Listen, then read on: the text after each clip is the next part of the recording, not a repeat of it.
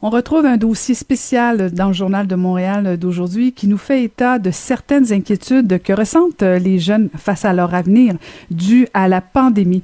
Et on va aller en parler avec euh, une professeure, la professeure en études urbaines à l'Institut national de recherche scientifique, Juliane Boudreau. Bonjour, Madame Boudreau. Bonjour. Ben, merci, euh, merci de nous parler parce que on, peut constater qu'effectivement, euh, dû à la pandémie, euh, les jeunes sont vraiment inquiets sur leur avenir. Est-ce qu'ils ont raison, selon vous, d'être inquiets comme ça? Ben, je pense que faire face à, autant d'incertitudes, ça, ça, cause effectivement beaucoup d'inquiétudes et, et particulièrement pour les jeunes parce qu'en fait, c'est très difficile de planifier, de planifier à long terme, en fait. Donc, donc, ça, ça cause euh, effectivement beaucoup de beaucoup d'inquiétudes. Mhm. Parce qu'on peut lire euh, que, euh, dans le fond, on parle beaucoup de la dette publique qui, qui augmente sans cesse. ça pourrait reposer sur leurs épaules. L'éducation, les projets amoureux, il y a comme un, une incertitude face à leur avenir. Euh, et en même temps, il y a comme pas de modèle. On peut pas, on peut pas poser des questions à nos parents, aux grands-parents ou quoi que ce soit. C'est comme si c'était le néant, comme vraiment pour pour ces jeunes-là. Euh, comment comment on peut répondre à nos jeunes sans sans les faire paniquer actuellement?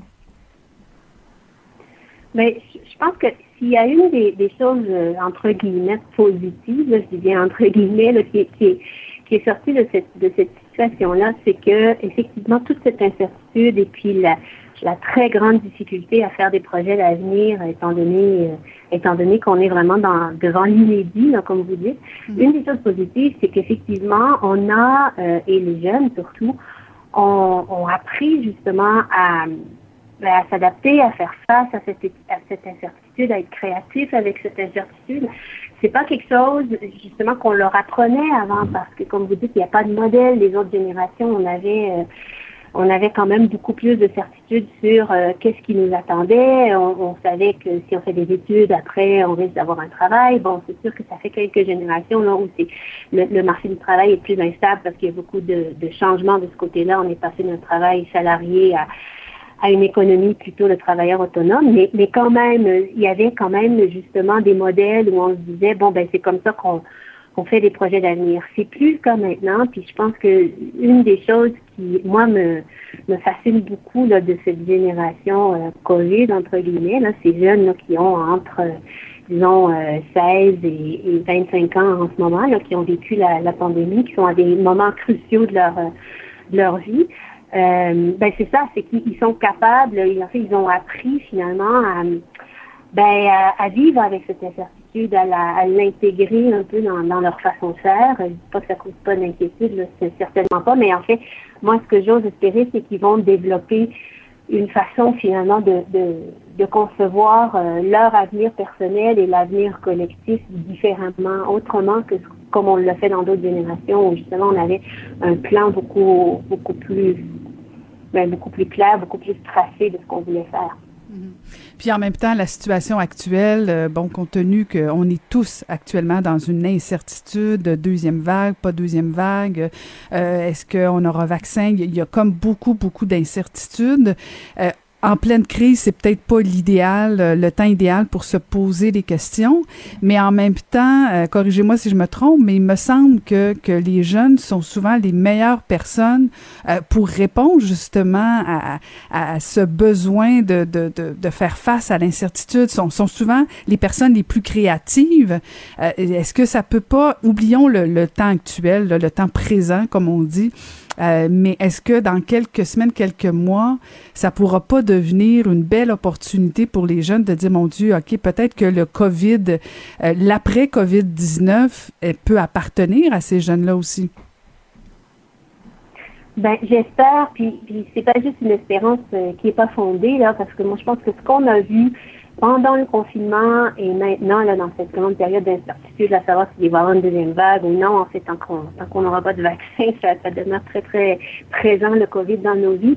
Euh, ce qu'on a vu, c'est que ces jeunes, ils sont, euh, ils ont, il y a vraiment une grande volonté exprimée de façon très forte dans les, dans les réseaux sociaux, mais aussi, euh, mais aussi dans, dans l'espace public en général. Il y a une grande volonté de changer les choses, hein, parce que ça, mm-hmm. ça a vraiment, ben, ça a vraiment réveillé, euh, disons, les, les, les, consciences. Ça a complètement euh, stoppé nos façons de faire euh, jusqu'à présent. Donc, il y a, y a, quand même une, une, une, belle énergie, justement, qui naît de, de cette, de cette incertitude-là. Puis, justement, c'est cette génération-là pour qui qui a été vraiment marqué, hein, parce qu'on n'en a pas beaucoup parlé euh, dans, dans le débat public pendant la crise, mais ces jeunes ont, ont vraiment été euh, très, très marqués parce qu'ils sont à une période de leur vie où ils ont des décisions fondamentales à prendre, euh, que ce soit au niveau du, justement, le passage au cycle, aux études supérieures, le bal définissant. en fait, c'est des choses, c'est des moments quand même clés dans leur vie qui ont été complètement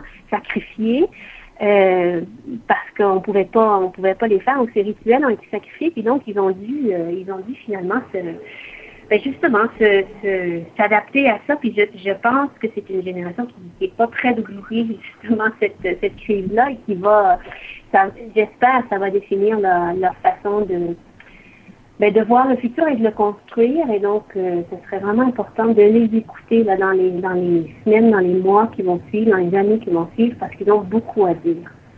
Justement, Madame Audreau, très intéressant ce que vous dites là parce que euh, euh, plusieurs jeunes effectivement ont vécu des deuils importants parce qu'on le sait qu'il y a des rituels qui sont importants, que ce soit la fin des classes, la fin d'une étape, un bal de, euh, de graduation, l'entrée aussi, que ce soit au cégep, université ou quoi que ce soit.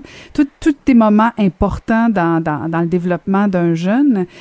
puis vous parlez, ben vous le dites vous-même que est-ce qu'on est-ce qu'on n'a pas sacrifié une génération au complet? Et, je me permets, en fait, euh, une question peut-être un peu philosophique, là, mais bon, euh, jasons, prenons le temps de jaser, comme on dit. Est-ce que vous pensez qu'il est trop tard pour ces jeunes-là? Non, au contraire, au contraire, je pense qu'effectivement, le, mot que vous utilisez est, le bon mot. le mot juste, c'est un deuil. Et bon, un deuil, euh, un deuil, on, s'en remet normalement, hein, ça prend du temps, mais, on s'en remet. et et la question, c'est un peu ben, qu'est-ce que qu'est-ce qu'on va faire avec euh, avec cette énergie collective euh, qui naît de ces deuils-là, qui, qui, est générée à partir de ça, parce que euh, je pense pas du tout que c'est une génération euh, sacrifiée. Je pense que c'est une génération qui a vécu des deuils importants qui ont été invisibilisés, dont on n'a pas parlé euh, au plus fort de la crise parce qu'il y avait, il y avait d'autres priorités, mais pour eux, c'est quelque chose qui va les marquer directement.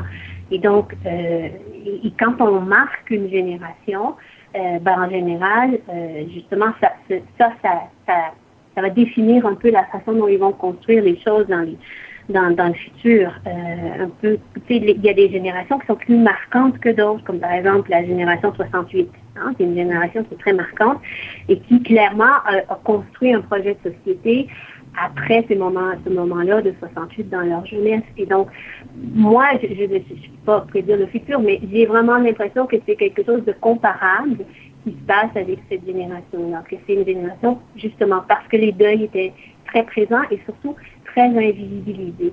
Et donc, euh, collectivement, après, il y a comme une espèce de... Ben, en fait, il, devrait y avoir une reconnaissance mutuelle de, de dans, je sais pas, dans deux ans, là, ah oui, toi, pendant, pendant le COVID-19, qu'est-ce qui s'est passé? Un peu comme ceux qui ont vécu, euh, je sais pas, les attentats de 2001 euh, à New York. Donc, il y a, y a une reconnaissance mutuelle des gens du même âge pour des moments, des des événements qu'ils ont vécu collectivement à un certain âge. Et donc, euh, à ce moment-là, moi, je pense que à partir du moment où une génération se reconnaît mutuellement comme faisant partie de la même génération, euh, ben à ce moment-là, en général, il y a une construction collective qui va, qui va, qui va, disons, découler de cette reconnaissance euh, générationnelle.